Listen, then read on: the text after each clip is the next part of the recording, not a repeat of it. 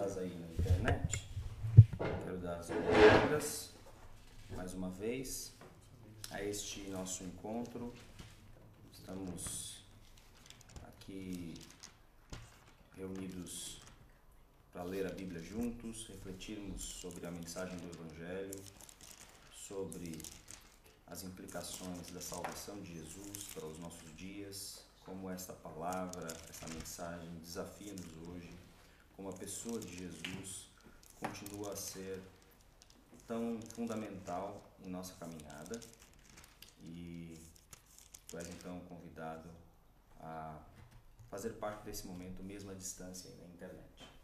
A todos nós que estamos cá, portanto, Lucas capítulo 8, já fizemos a leitura do verso 1 até o verso de número 15 na semana passada e vimos que este é um instante de transição no ministério de Jesus. Depois de falar ali a muitas multidões, ele começa a, parece que, afunilar o seu contato mais com pessoas que estão comprometidas com ele, comprometidas com a sua mensagem. Então, é um movimento de transição da grande multidão para um grupo menor de pessoas que podem perceber aquilo que ele fala, possam perceber o significado real das parábolas, por exemplo. E já dissemos na semana passada que ainda hoje é assim. A palavra de Jesus, ela de alguma maneira já foi espalhada para muitos lugares do mundo. Existem feriados religiosos, as pessoas ouvem sobre Páscoa, sobre Natal, o nascimento de Cristo, a ressurreição de Cristo, mas são poucos dentre esses que já ouviram alguma coisa sobre Jesus, que realmente percebem o significado da sua vida, do seu ministério, da sua obra na cruz, a sua ressurreição e aquilo que ele tem por dizer em nossos dias ainda. Deus está em missão né, até o momento em que Jesus vai voltar para resgatar os que são seus para sempre e julgar o mundo né, conforme a sua promessa, conforme os textos proféticos que ainda não se cumpriram no tocante ao fim do mundo, ao fim de todas as coisas. Então, ainda assim, é hoje. Nós estamos cá para perceber o que é que Jesus tem a dizer aos nossos corações e queremos ser parte deste grupo que dá ouvidos a Jesus. Nós queremos ser parte deste grupo que dá atenção e que compromete-se com Jesus, porque acredita que Ele é real, vivo, verdadeiro, que Ele está em ação hoje, que Ele é o nosso Salvador, que Ele é o Rei, que Ele é digno de, é, da nossa é, rendição, da nossa obediência, que Ele tem autoridade para isso. E que não é apenas uma história lá do passado que contaram para nós e que, né, se calhar, não sei se é uma, uma história verdadeira, se resulta ou não. Não. Nós temos ouvido a voz de Deus por meio do Espírito Santo, por meio da palavra de Deus, e somos parte desse grupo quer dar ouvidos a Jesus. Vimos aqui que ah, no verso de número 10, que ele passou a falar por intermédio de parábolas, que eram histórias, é, comparações que ele fazia entre o reino dos céus e coisas da vida real. Na verdade, ele comparava coisas da vida real com o reino dos céus, para trazer então uma mensagem, um significado àqueles que estavam próximos dele. Então diz no verso 10, ele respondeu a vós, aos discípulos, a esses que estavam próximos de Jesus, é dado conhecer os mistérios do reino de Deus, mas aos outros se fala por meio de parábolas, para que vendo não vejam e ouvindo não entendam. Então, isso aqui é chamado muitas vezes pelos estudiosos como o silêncio messiânico. Jesus está num momento da vida dele, na fase do ministério dele, que ele pede aos seus para que mantenham-se, entre aspas, em silêncio por algum período. Enquanto ele faz milagres, ele fala: Olha, não conte isso a ninguém e ele começa a reduzir o seu grupo de amigos mais próximos para falar os mistérios do reino de Deus, ok? E aí ele cita, aquela, né, conta aquela parábola dos quatro solos que nós já vimos na semana passada, os quatro tipos de ouvintes da palavra do reino, os quatro tipos de ouvintes da mensagem do reino dos céus, da mensagem do evangelho. E fica aí uma advertência para que todos nós sejamos pessoas que dão espaço para essa semente para que ela possa florescer, crescer e florescer. Há muita gente que escuta e o diabo rouba a palavra. outros recebem com alegria, mas vêm as tribulações e logo a palavra morre, seca. Depois outros recebem a palavra no meio de espinhos, de preocupações dessa vida, de preocupação com riquezas, prazeres e não conseguem dar fruto. E há aqueles que estão de bom coração, de coração honesto e bom, conservam a semente e dão fruto com perseverança. E agora vamos ver o restante deste capítulo. Versos 16 a 21 é uma continuação desta, deste raciocínio que Lucas está aqui a costurar. Que é Jesus está a funilar o seu público-alvo, está a falar sobre mistérios do reino de Deus com um grupo reduzido de gente. Então, olha lá comigo para o versículo de número 16, que diz assim: Ninguém acende uma candeia e a cobre com uma vasilha, nem a põe debaixo da cama, mas a coloca no velador, para que os que entram vejam a luz.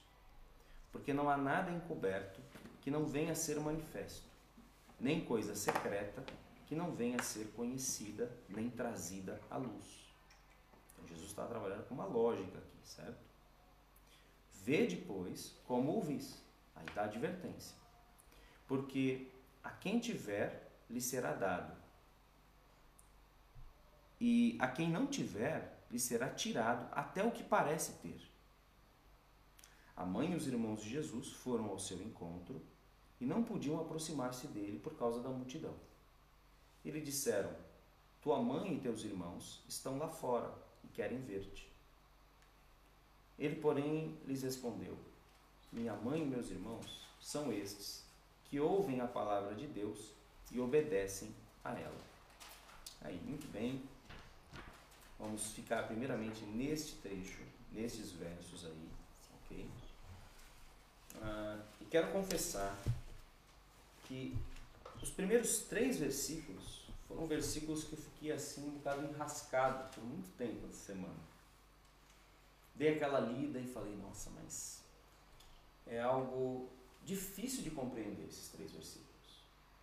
Poderíamos aqui fazer uma interpretação precipitada em cima do primeiro verso e ligá-lo com o Sermão da Montanha, quando Jesus fala sobre nós sermos o sal da terra e a luz do mundo, que não se pode esconder uma cidade edificada sobre um monte, nem se acende uma candeia e a coloca debaixo de um alqueire certo? Jesus também usa da lógica que é, olha, a cidade está no monte, ela ilumina. E quem tem uma candeia, não põe debaixo né, de uma mesa, não põe debaixo da cama, é para iluminar. E ele diz, vocês são o sal da terra, vocês são a luz do mundo, e o mundo vai ver as vossas boas obras e vai glorificar o Pai que está, no céu, que está nos céus.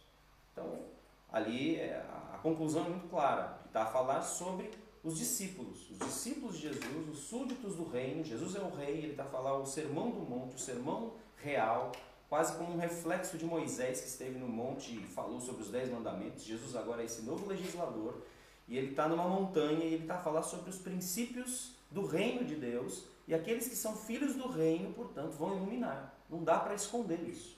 Ok.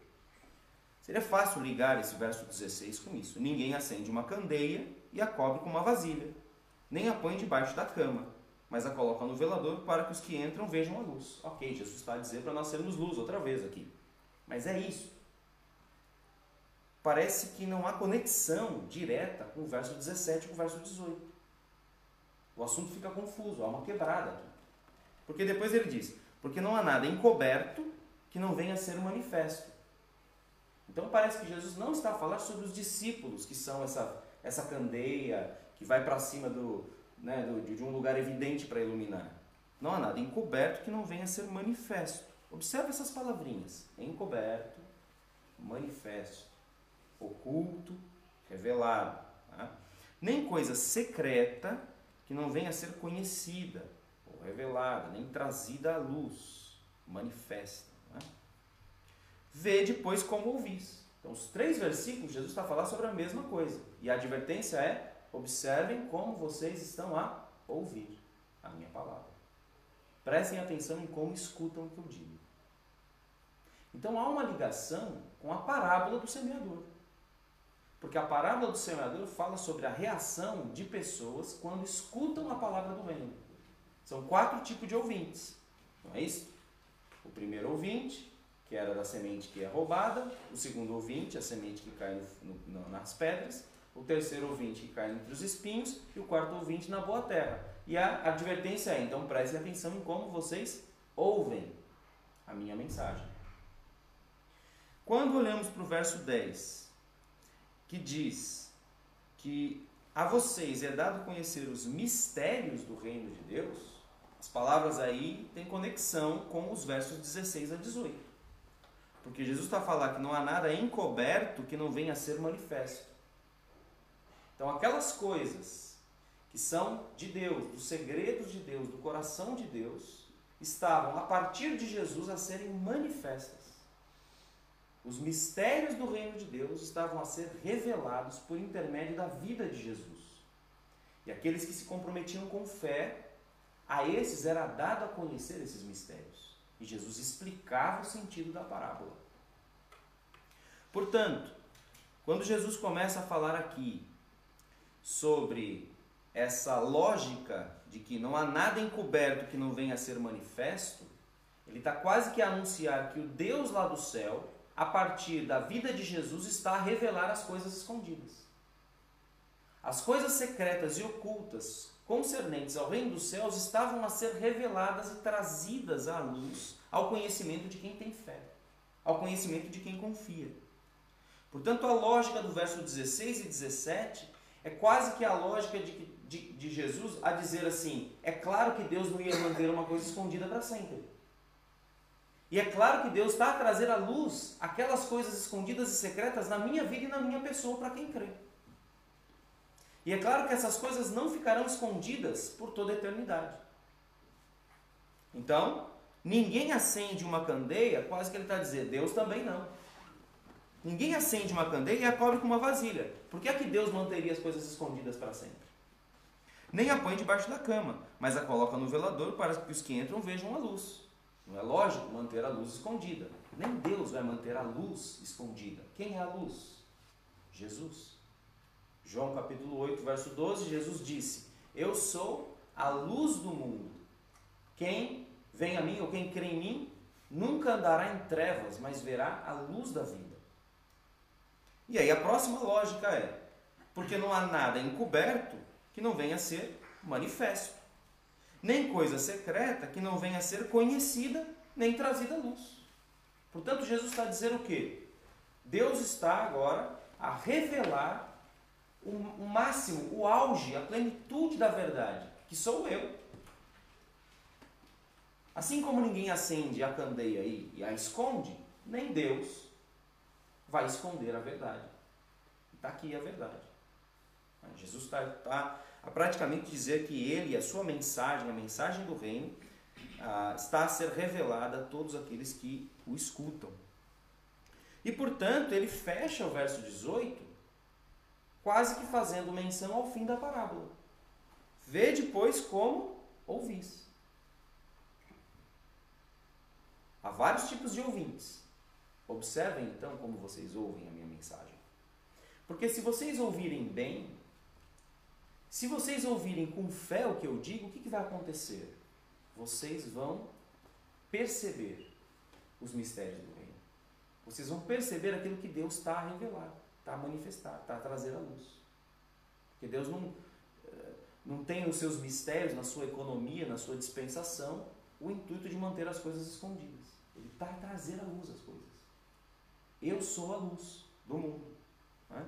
Então, ele finaliza a dizer assim: porque a quem tiver, lhe será dado,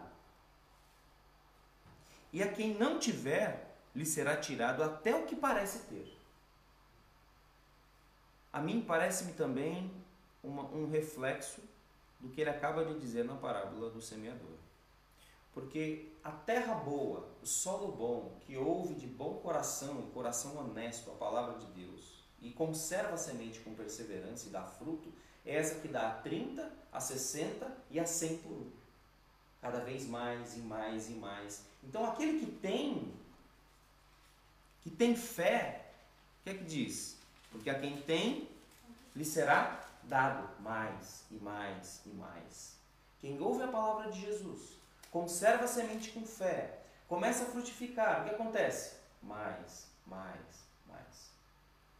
Mas quem não tem espaço para semente, quem deixa o diabo roubar, quem não tem profundidade na tribulação, quem deixa a semente ser sufocada pela preocupação com as riquezas, com os prazeres dessa vida, até o pouquinho que tem lhe será tirado. Por quê? O semeador não vai desperdiçar tanta semente por tanto tempo. Ele começa a jogar, ok, aqui roubam, aqui nasce e o sol queima, aqui o espinho não deixa crescer, ali frutifica, bom, ali tem, eu jogo mais.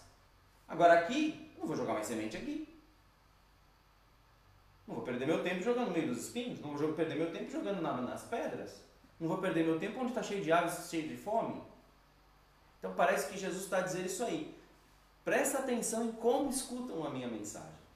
Porque se vocês têm fé e estão comigo a perceber o que eu estou a dizer, mais e mais mistérios do reino dos céus lhes serão revelados. E a quem tem, mais lhe será dado. Agora, quem não tem, o pouco que tem vai ser tirado dali. Não vai receber mais. O coração endureceu, não há fé, não há um coração honesto e bom, pronto a conservar essa semente com perseverança, já não há razão do semeador jogar sementes ali ao vento para serem desperdiçadas. Por isso a advertência de Jesus. Prestem atenção em como escutam. É isso? Prestem, prestem atenção em como ouvem a palavra de Deus. Então, não sei, o que vocês dizem disso daí? Faz sentido? Era essa a impressão que tinham quando liam assim esses três versículos de uma vez? Ou fazia um bocado de confusão também quando liam esse texto? Fazia confusão. Tinha, tinha a ideia que estava ligado com fé, não é? Até faz lembrar aquela imagem de café como um músculo que deve ser exercitado, não é? E, quanto mais o trabalhares, mais. Quanto mais exercitares, não é? Colocares em prática, mais. Ou seja, quanto mais lês e absorves. Está, mas achei muito interessante, nunca tinha visto por esta perspectiva da, da revelação dos mistérios de Deus, não é? Hum. Está ligado com isso. Faz sentido. Do reino dos céus. Agora, eu acho que vale a pena pensarmos um bocadinho sobre essa ideia do mistério, mistério de Deus. Não é? Dei uma pesquisada na, nas palavras, as palavras originais ali, o sentido delas, e uh, não necessariamente mistério significa alguma coisa esotérica. Uhum. A palavra mistério é a palavra mysterion. Olha, que difícil. É? significa alguma coisa escondida, oculta, ainda não revelada, por ser revelada alguma coisa que ainda não veio à luz, mas virá. Então, Deus que é Deus, ele tem muitos mistérios, é óbvio, e ele tem todo o direito de ter. Nós não somos Deus, não temos condições de absorver a mente de Deus. Então, dizer que ah, Deus tem mistérios não é nenhuma, nenhuma coisa absurda. Aliás, o texto de Isaías, capítulo 50 e... Ah, esqueci agora. Diz, verdadeiramente tu és um Deus misterioso. Se alguém tiver um Google, procura aí. É, eu acho que é 46, verso 7, alguma coisa assim. Verdadeiramente tu és um Deus uh, é, misterioso, algumas versões trazem assim. Porque ele, ele uh, cria a guerra, cria o caos, cria a paz, e nós não sabemos as razões do, do porquê. Essa é a ideia do texto lá em Isaías. Ou seja, Deus ter mistérios, nenhuma novidade. Nós não podemos olhar para o oleiro, nós como vaso, e falar, por que que, por que que tu não me revelaste todas as coisas? Ah, tá errado isso, hein? Quer dizer, nós não temos em condições de absorver a mente de Deus. Então é claro que tem muitas coisas que nós não sabemos. Só que Deus desejou revelar a mais importante de todas, que é Jesus. Uhum. Jesus é a luz do mundo. Ao trazer Jesus, ele traz tudo o que nós precisamos, não precisamos mais nada.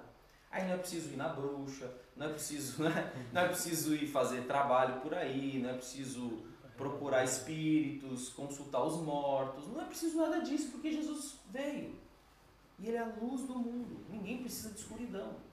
Ninguém precisa de, de ir para os lugares mais sombrios e procurar alguma coisa que algum passado meu falou e viver no mistério. Não.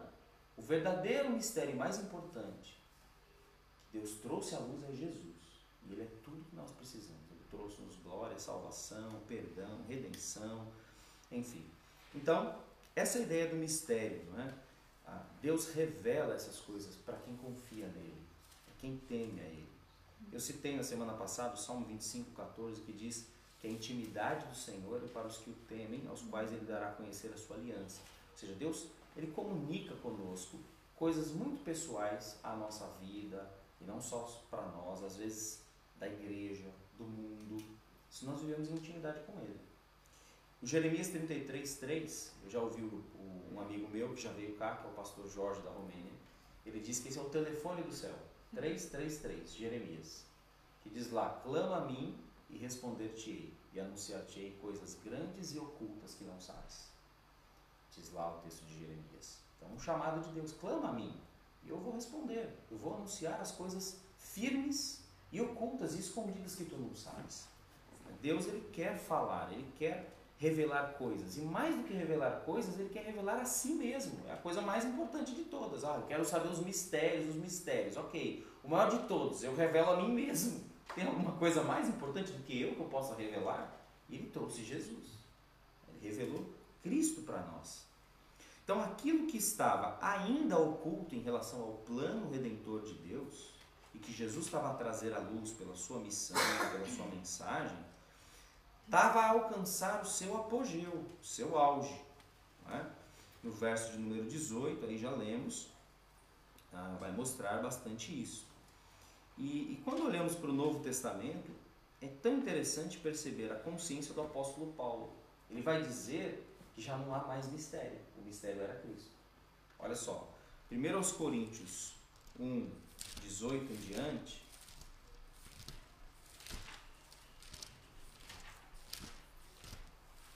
vamos perceber que Deus trouxe a maior de todas as riquezas, o maior de todos os mistérios que precisávamos saber, que é o seu Filho revelado a nós. 1 Coríntios 1, 18. Conteúdo vai estar bem em cima disso. Muito próximo do que Jesus estava a viver no seu ministério neste exato momento. Pessoas que o rejeitavam portanto não conseguiam perceber os mistérios do reino de Deus, faziam-se insensatos, sábios aos olhos humanos, mas eram insensatos. E os que criam realmente conheciam o poder de Deus. Verso 18: Pois a palavra da cruz é insensatez para os que estão perecendo, mas para nós que estamos sendo salvos é o poder de Deus. Pois está escrito: Destruirei a sabedoria dos sábios e anularei a inteligência dos inteligentes. Onde está o sábio? Onde está o instruído? Onde está o questionador desta era? Por acaso Deus não tornou absurda a lógica deste mundo? Visto que na sabedoria de Deus, o mundo por sua própria sabedoria não o conheceu. Foi do agrado de Deus salvar os que creem por meio do absurdo da pregação. Pois enquanto os judeus pedem sinais e os gregos buscam sabedoria, nós pregamos Cristo crucificado, que é motivo de escândalo para os judeus e absurdo para os gentios. Mas para os que foram chamados, tanto judeus como gregos, Cristo é o poder de Deus e a sabedoria de Deus. Porque o absurdo de Deus é mais lógico que os homens, e a fraqueza de Deus é mais forte que os homens. Irmãos, observai o vosso chamado. Não foram chamados muitos sábios, segundo critérios humanos, nem muitos poderosos, nem muitos nobres. Pelo contrário, Deus escolheu as coisas absurdas do mundo para envergonhar os sábios. E escolheu as coisas fracas do mundo para envergonhar as fortes. Ele escolheu as coisas insignificantes do mundo, as desprezadas e as que são nada, para reduzir a nada as que são, para que nenhum mortal se glorie na presença de Deus. Mas vós sois dele, em Cristo Jesus, o qual da parte de Deus se tornou para nós sabedoria, justiça, santificação e redenção, a fim de que, como está escrito, quem se gloriar, glorie-se no Senhor. Olha aqui, continua. Irmãos, quando fui até vós anunciando-vos o mistério de Deus, está no assunto aqui. Parece que Paulo tem quase que a parábola do semeador na cabeça, esse capítulo 8 de Lucas na cabeça. Eu fui anunciar o mistério de Deus. E ele está dizer: vocês aí em Corinto, uma cidade grega, cheia de filosofia, de mestres, de filósofos, universidades, e está dizer assim: vocês não dão ouvidos ao mistério de Deus, à pregação louca da cruz. E vocês acham que a pregação de Jesus é uma insensatez, é coisa de pobre, é coisa de quem não pensa, é coisa de quem não tem senso crítico, é coisa de quem é alienado, coisa de quem está tá a pensar no céu porque está a sofrer. É, é isso que, que as pessoas pensam, mas nós que somos salvos é poder de Deus e nós que cremos em Jesus, nós estamos a conhecer mistérios do reino de Deus e o principal deles que é Cristo. Ele vai dizer: Não fui com linguagem pomposa nem de sabedoria, pois resolvi nada saber entre vós a não ser Jesus Cristo e este crucificado.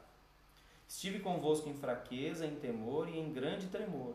Minha linguagem e pregação não consistiram em palavras persuasivas de sabedoria, mas em demonstração do poder do Espírito, para que a vossa fé não se apoiasse em sabedoria humana, mas no poder de Deus. Na verdade, falamos de sabedoria entre os que já são maduros, não porém a sabedoria desta era, nem dos seus governantes, que estão sendo reduzidos a nada, mas falamos do mistério da sabedoria de Deus, que esteve oculto, olha aí, esteve oculto no passado o qual Deus preordenou antes dos séculos para a nossa glória. Nenhum dos governantes dessa era compreendeu essa sabedoria, pois se a tivessem compreendido, não teriam crucificado o Senhor da glória. Mas como está escrito, as coisas que olhos não viram, nem ouvidos ouviram, nem penetraram o coração humano, são as que Deus preparou para os que o amam. Deus, porém, revelou-as a nós, pelo seu Espírito. Então eram coisas ocultas, eram coisas escondidas, mas que Deus revelou-as por meio do seu Filho Jesus. E Jesus está dizendo o quê? A vocês é dado conhecer os mistérios do reino dos céus, porque vocês creem, vocês se comprometeram comigo. Portanto, para vocês eu explico a parábola. Eu dou o sentido, o significado, para que eles, quando escutem, não percebam. Quando veem, não vejam. Mas para vocês é dado a conhecer os mistérios do reino dos céus, porque creem. Olha só, ele vai terminar o capítulo 2 a, a dizer assim, verso número 11, nós paramos ali, né? Pois quem conhece as coisas do homem, senão o espírito do homem que está nele? Assim também ninguém conhece as coisas de Deus, a não ser o espírito de Deus. Não temos recebido o espírito do mundo, mas sim o espírito que vem de Deus, a fim de compreendermos as coisas que nos foram dadas gratuitamente por Deus. Também falamos dessas coisas, não com palavras ensinadas pela sabedoria humana, mas com palavras ensinadas pelo Espírito Santo, comparando coisas espirituais com espirituais. O homem natural não aceita as coisas do Espírito de Deus. Olha aí. O que Jesus falava vinha de onde? Alguns diziam de Beuzebu, o maioral dos demônios. Jesus dizia: vocês estão malucos. É? Cuidado para vocês não pecarem contra o Espírito Santo. Né? O homem natural não aceita as coisas do Espírito de Deus, pois lhes são absurdas. E não pode entendê-las, pois se compreendem espiritualmente, mas aquele que é espiritual compreende todas as coisas, ao passo que ele mesmo não é compreendido por ninguém. Então, uma pessoa espiritual, porque crê em Jesus e é guiada pelo Espírito Santo, compreende todas as coisas, mas ele não é compreendido por ninguém. Porque o homem natural não tem a mente de Deus. Ele pensa nas coisas dessa terra, ele está no meio dos espinhos. Ele pensa em dinheiro, ele pensa em prazer, ele pensa nessa vida, ele pensa na, na reforma, ele está com a vida aqui. Ele pensa só aqui, aqui, aqui, aqui, aqui. Ele não consegue perceber as coisas do reino de Deus. Ele só pensa nessas coisas. Mas quem tem o Espírito de Deus confere as coisas espirituais com as coisas espirituais. E, portanto, ele percebe os mistérios do reino de Deus que foram revelados por meio de Jesus. Ele fala então, mas aquele que é espiritual compreende todas as coisas. Ok, já li isso. Verso 16: Pois quem jamais conheceu a mente do Senhor para que possa instruí-lo? Ou seja, quem é que pode perceber a mente de Deus? Mas nós temos a mente de Cristo. Então, quem começa a andar com Jesus, começa a receber a palavra de Jesus, e começa a ter uma percepção maior. A mente dele abre, o coração dele abre para as coisas espirituais. Tem gente que o acha maluco e doido e absurdo e não percebe aquelas coisas, mas ele tem a mente de Cristo. E quanto mais ele tem, mais lhe é dado. Quanto mais ele tem, mais lhe é dado. Mais lhe é dado. E quem não tem fecha o coração para Jesus, fecha o coração para as coisas do reino dos céus, até aquilo que ele tem lhe é tirado. E menos fé ele tem à medida em que ele caminha para a vida. Imagina, uma pessoa com 8 anos, com 9 anos, é um campinho aberto, é possível mexer ali, não é? Naquela terra, naquele coração, é mais maleável. Agora, com 20 é mais duro. Com 50, mais duro ainda. Com 70, passou a vida inteira a negar a palavra de Jesus e a negar a, a, os mistérios do reino dos céus. Quem é que consegue amolecer essa, essa terra? Só o milagre, né? o milagre de Deus. Para Deus tudo é possível. Tudo é possível. Mas essa é a lógica que Jesus está dizendo. Até o pouquinho que ele tem lhe é tirado, à medida em que o tempo passa. Qual? Ah, sim, porque para Deus nada é impossível, exato. do, do início de Lucas, exatamente. Jesus falava umas coisas duras, não é? E, e, ele disse isso porque Pedro falou: Nossa, então quem pode ser salvo? É? Jesus falou sobre a história do rico e passar o camelo no fundo da agulha. E Jesus falou: calma, para Deus tudo é possível. É? Para os homens é impossível, mas para Deus tudo é possível. Um coração pode ser duro como uma pedra, mas para Deus é como água, é a mesma coisa. É? Então, ah, é, é impressionante pensarmos que a consciência de Paulo é de que esse mistério já não era uma coisa escondida, já estava revelado. Se formos a 2 Coríntios 4, verso de 1 a 7, lá vai dizer o seguinte, Paulo também, vai usar essa mesma linguagem do mistério e tal. Segundo aos Coríntios 4, ele vai falar assim: Portanto, tendo este ministério, pela misericórdia que nos foi concedida, não nos desanimamos. Pelo contrário, agora observa, verso 2, segundo aos Coríntios 4, 2. Rejeitamos as coisas ocultas que são vergonhosas não procedendo com astúcia, nem distorcendo a palavra de Deus, mas pela proclamação pública da verdade. Recomendamos-nos a consciência de todos os homens diante de Deus. Se o nosso evangelho está encoberto, é para os que estão perecendo que está encoberto, entre os quais o Deus deste século, ou seja, o diabo, cegou a mente dos incrédulos, para que não vejam a luz do evangelho da glória de Cristo, qual é a imagem de Deus. Então, para Paulo, Aquilo que era o mistério que estava encoberto e oculto em Cristo foi revelado e agora não tem mais nada encoberto. Se tem alguma coisa encoberta, é porque o diabo é que segue os olhos das pessoas. Nós fazemos uma proclamação pública da verdade. Aquilo que era para ser revelado, aquilo que era para ser trazido à luz, que é Jesus, está a ser dito para toda a gente. Se está encoberto, é porque o diabo cegou os olhos das pessoas. Então não há mais mistério. Não há mais nada oculto. Não é? Aquilo que precisávamos saber para a vida e a piedade. Já veio que é Jesus. Efésios 3 também usa essa linguagem. Vale a pena dar essa passeada, sabe, no Novo Testamento, para percebermos bem ah, depois o significado de outras passagens, quando lermos o Novo Testamento. Efésios capítulo 3. Observa como a mensagem de Jesus, após uma parábola tão simples de um lavrador, está conectada com as coisas mais incríveis da história da redenção ensinadas por Paulo. Diz assim, ó, Efésios 1, Efésios 3. Por essa razão, eu, Paulo, sou prisioneiro de Cristo Jesus por amor de vós, gentios. Se é que sabeis da dispensação da graça. Dispensação é uma palavrinha grega que significa que é assim a palavra oikonomia, oikonomia, de onde vem a palavra economia. São duas palavras juntas, que é oikos, casa, nomos, lei. É a lei da casa. Então, a dispensação é a lei da casa de Deus. Deus é o dono do mundo e ele manifestou leis, leis que dizem respeito à salvação. Então, na dispensação, na economia da graça, ele resolveu ocultar coisas até um certo tempo, até revelar Jesus e tornar tudo claro para todos. E parte disso era salvar os gentios, o que estava escondido na mente do judeu. Que esse plano não era só para judeus, era para o mundo inteiro.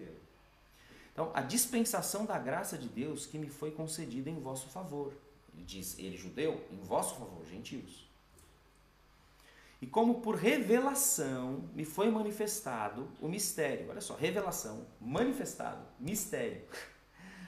Conforme vos escrevi acima em poucas palavras, de forma que quando ledes podeis perceber a minha compreensão do mistério de Cristo esse é o mistério que em outras gerações não foi manifestado aos homens, da forma como se revelou agora no Espírito aos seus santos apóstolos e profetas. Isto é, que os gentios são coerdeiros, membros do mesmo corpo e coparticipantes da promessa em Cristo Jesus por meio do Evangelho. Fui feito ministro desse Evangelho, segundo o dom da graça de Deus que me foi concedida conforme a atuação do seu poder. A mim, o menor entre todos os santos, foi concedida a graça de anunciar aos gentios as riquezas insondáveis de Cristo e de mostrar a todos qual é a dispensação, a economia do mistério, que desde os séculos esteve oculto em Deus, que tudo criou, para que agora a multiforme sabedoria de Deus seja manifestada, revelada, mostrada por meio da igreja aos principados, aos poderios nas regiões celestiais. Ou seja, a igreja tem o ministério de mostrar para os anjos e para os demônios algumas coisas de Deus. Isso aqui é uma igreja reunida. Quando a igreja é reunida adora a Deus, segue a palavra de Deus, ela tem um ministério não é só para o mundo, para falar de Jesus para as pessoas, serviço, para o mundo. Ela tem um ministério para mostrar coisas para anjos e demônios, que é a multiforme sabedoria de Deus. Segundo o eterno propósito que fez em Cristo Jesus nosso Senhor, no qual temos ousadia e acesso a Deus com confiança pela fé que nele temos. Portanto, peço-vos que não vos desanimeis por causa das minhas tribulações por vossa causa, elas são a vossa glória. Então, a compreensão de Paulo do mistério de Deus, que era Cristo para todo mundo, Cristo para toda a gente, e a igreja ter essa, essa manifestar a multiforme sabedoria de Deus nas regiões celestiais. Tudo isso é, é, é a sequência do que Jesus disse. Olha, eu estou a revelar aqui mistérios para vocês que creem. Se vocês creem e andam comigo, vai ter cada vez mais, mais, mais e mais. Se vocês fecharem o coração, até aquilo que vocês têm é tirado de vocês. Portanto, prestem atenção em como escutam. A advertência é sobre que tipo de ouvinte nós somos. Até porque a fé ela é acrescentada pelo ouvir a palavra. Exato. A fé vem pelo ouvir. Ouvir a palavra de Cristo. Romanos 10, alguma coisa, não é isso? A fé vem pelo. Exato. À medida que nós ouvimos a palavra, a nossa fé cresce. Então a preocupação de Jesus é com os nossos ouvidos e com a fé que temos à medida que ouvimos nós pensarmos como é que o mundo começou? Pela palavra de Deus. Essa palavra se fez carne. Essa palavra dizer, se fez carne. O mistério, ele de certa forma ele era até revelado em sombras no passado. Né? Todo o evangelho passado, ele é sombra do que viria. Né? Do, tanto no, no, no desde o Na Gênesis, lei. desde o Gênesis, quando houve o pecado, que o Senhor ali falou, né? Viria aquele que ia pisar a cabeça né, da, serpente. da serpente. Então, desde ali até quando chegou, por isso que nós, nós né, o, o, a era da, do nascimento de Cristo, nós somos agraciados por causa disso. Nós, nós vimos com os nossos olhos o cumprimento da palavra. E quando João fala, o verbo se fez carne, né? Porque lá atrás era só palavra e sombras. Exato. Agora. E aí se cumpriu o mistério. O mistério virou carne, exato. É isto mesmo. Ah, Paulo vai citar isso depois em Colossenses. E quando vemos uma cidade iluminada no Natal, sabe, eu acho que nós deveríamos ter a ousadia e o direito de tomar para nós a capacidade de, de releitura, de reinterpretação daquelas luzes. O Natal é luz, é luz e é luz de verdade, vocês não têm noção. Porque toda, tudo que estava escondido veio à luz em Jesus. Porque a cidade está iluminada, ah, é bonito, né? o Pai Natal e não sei o quê, e as musiquinhas. Não, não, não. Jesus é a luz, vocês não, não têm noção do que é isso. Quanta luz veio, quanta revelação veio por meio de Jesus. Vocês não estão a ver. Não é? Então é uma oportunidade incrível de vermos o que Jesus mesmo disse nos Eu Sou, e ele falou, Eu sou a luz do mundo, João capítulo 8. Temos as primícias do Espírito, diz Romanos 8, 23. Então já estamos a participar dessas verdades todas. Não é? Ah, é. Então, vamos voltar ali a Lucas, porque o que ele vai finalizar naqueles próximos três versos mostra muito daquele instante de afunilamento ah, de público que Jesus estava a viver e a ministrar. É o 18 ao 22. Não é? Estás com frio? Natal, Olha só, foi buscar logo uma meia de Natal. Pronto. Muito bem. Então, olha só o que diz aí, verso 18 a 22. Estando. Espera lá, Lucas capítulo 19, não? 8, verso 19. A mãe e os irmãos de Jesus foram ao seu encontro e não podiam aproximar-se dele por causa da multidão. E lhe disseram: Tua mãe e teus irmãos estão lá fora e querem ver-te. Ele, porém, lhes respondeu: Minha mãe e meus irmãos são estes, que ouvem a palavra de Deus e obedecem a ela. É, é nesse, nessa sequência, nesse espírito, é que Jesus dá essa resposta. Então, a pergunta é: Jesus desprezou seus familiares? Não. Só que o momento em que fica claro que a, eh, que a proximidade com Jesus, que é o Rei Messias, não estava associada ao grau de parentesco, mas a ouvir a sua palavra e praticar. O momento que Jesus estava viver era para dizer isso para as pessoas. Quem está próximo de mim? Não é quem tem grau de parentesco. Eu sou o rei. E agora não é um- uma nova dinastia que vou trazer aqui meus irmãos, minha mãe, para todos ficarem aqui, a rainha mãe, nós vamos governar Israel e vocês fiquem aí abaixo de mim e temos privilégios. Mas As pessoas queriam, ah, não, Jesus é o mestre, é o Messias, e ainda tinha uma visão muito temporal, política. Ah, eu quero sentar do lado do direito e esquerdo dos discípulos, mano. Mas não, quem é meu, meu próximo não, é, não tem a ver com graus de parentesco, mas quem ouve a minha palavra e pratica. Ah, aliás, Jesus fala: quem ouve a palavra de Deus e obedece a ela. Só que no Sermão do Monte, ele termina o Sermão do Monte com aquela história da casa construída sobre a rocha e a casa construída sobre a areia. Jesus fala: Isso é o que vai acontecer com quem ouve as minhas palavras e as pratica. Então, quando Jesus fala quem ouve a palavra de Deus e pratica, é quem ouve a palavra dele. Então, para Jesus, a palavra de Deus e a palavra dele é igual. Quem vê o Pai não vê. Exato. Jesus já estava a dar aqui a cena. Eu sou Deus, sou Deus. Porque a palavra de Deus e a minha é a mesma. É igual. Mas no Sermão do Monte ele deixa isso claro. Ah, então eu vou apontar aqui para esses versículos. Vou fazer sete afirmações aqui. Que é primeiro a soberania de Deus na história da salvação. Deus sempre esteve acima da história da salvação na na sua dispensação, na sua economia, né, de como ele revela a si mesmo para o mundo e como ele salva as pessoas. Então vemos aí um progresso na revelação. O que, que isso significa? Que o, que o que Abraão tinha de conhecimento e de luz era 100% verdade, mas era menos do que Davi. Davi tinha 100% de luz de verdade, mas era mais do que Abraão. E a coisa foi crescendo, crescendo, até chegar a nós. E nós chegamos no momento do ápice. Jesus veio. O que nós temos de luz é tudo o que é preciso. Abraão tinha um pouquinho de luz. A fé em Deus, a fé de que viria um Messias, que mataria a serpente. Ok, depois vem outro e outro. E é o progresso da revelação. Cresce, cresce, cresce, cresce, até chegar no ápice, que é Jesus Cristo, a luz do mundo. O plano de revelar tais riquezas aos que creem também é uma verdade. Deus quer revelar o seu filho a cada um de nós. Então, o que Deus mais quer na nossa história, na nossa jornada? Revelar o seu filho. Nós conheçamos Jesus.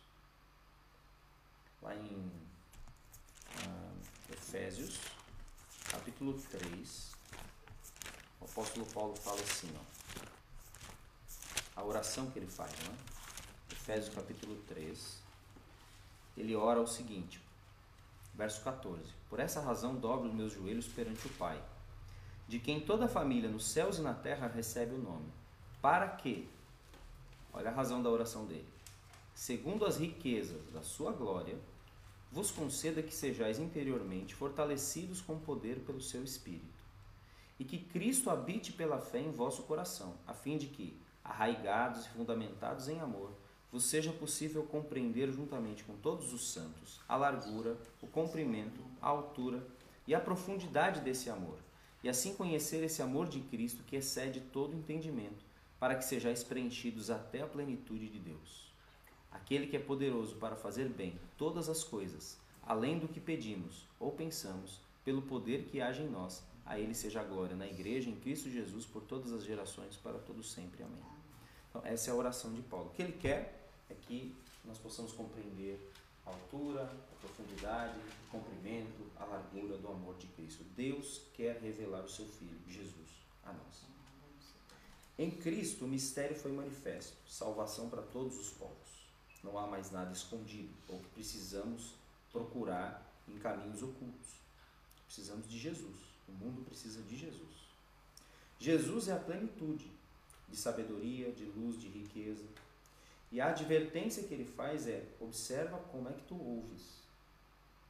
E a família de Jesus é constituída por aqueles que ouvem e praticam a palavra.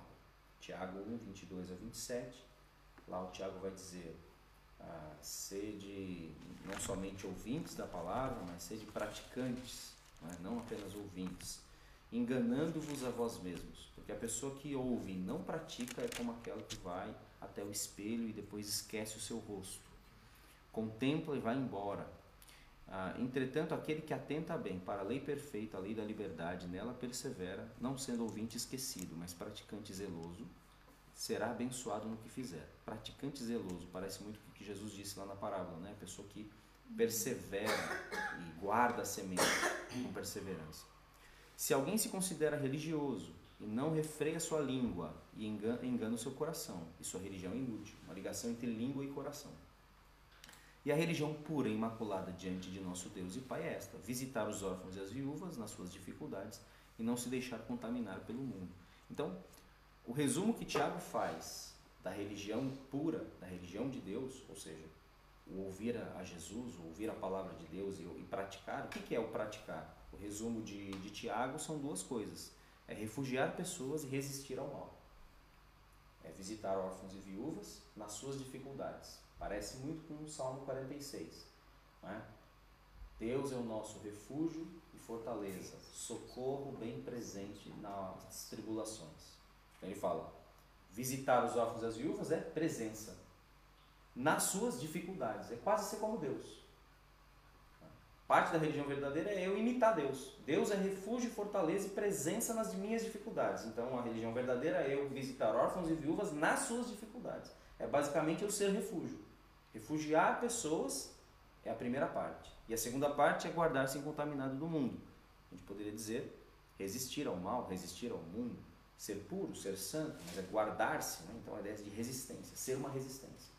É ser refúgio, ser resistência. Ser refúgio, ser resistência ser refúgio, ser resistência. Eu refugio gente que sofre, eu sou resistência contra o mundo. Refugio gente que sofre, sou resistência contra o mundo.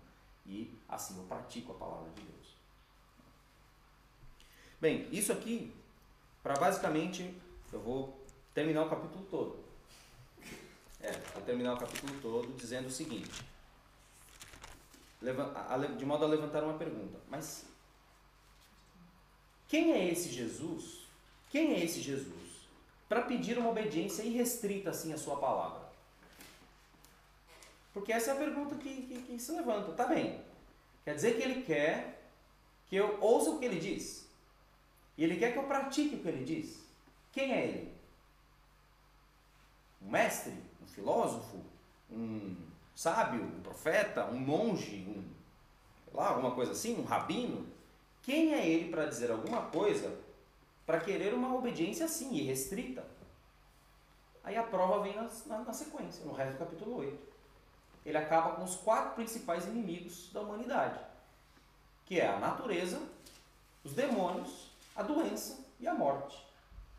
Ele acalma uma tempestade, ele vence um homem está tomado de demônios, tem uma legião de demônios nele, que é o Gadareno. Ele cura uma mulher com fluxo de sangue e ele ressuscita a filha de Jairo, que tem 12 anos e está morta. E aí, em cada um desses eventos, há uma admiração. Quando ele acalma a tempestade, e tudo isso ele faz fácil, não faz assim com luta, não é? Aquela, aquela queda de braço, vamos lá. Meu Deus, eu vou conseguir, não vou conseguir. Vou conseguir, não vou conseguir. Consegui, Deus venceu. Não, é tipo assim, ele está a dormir, está a dormir, mestre, vamos morrer, não sei o que, não sei o que. O que foi? Ah, calma aí, calma aí, Ondas e acalma. É uma palavra. É? Vem o demônio, chega o maluco, o homem rasga a corrente, vive pelado, vive nos sepulcros, ninguém consegue prender o homem. O homem vê Jesus, sai correndo, ajoelha e fala: Que tenho eu contigo, filho do Deus Altíssimo? Vieste para, para, me, para me atormentar? Jesus fala: Sai dele, vai ter com os porcos. Aí vem uma mulher, aquela multidão, a mulher toca na roupa dele. Jesus fala: Quem me tocou? Saiu o poder de mim. E a mulher vem tremendo, ajoelha-se, fui eu que toquei, eu tinha um fluxo aqui por 12 anos e agora eu senti que fui curada. E aí o outro fala, não, não incomoda mais o mestre porque a menina já está morta. Diz, não, fica calma, ela está só a dormir. Ele vai lá, aí o pessoal está tudo a chorar, mas eram pagos para isso, né? havia umas carpideiras que eram pagas para chorar. E Jesus fala, por que, que vocês estão a chorar? Ela está a dormir. E aí elas começam a rir. Tipo, ele não sabe de nada, nós estamos aqui a chorar um tempão, ela está morta lá no quarto. Aí ele entra com os pais, entra com Pedro, Tiago e João e fala, menina, levanta.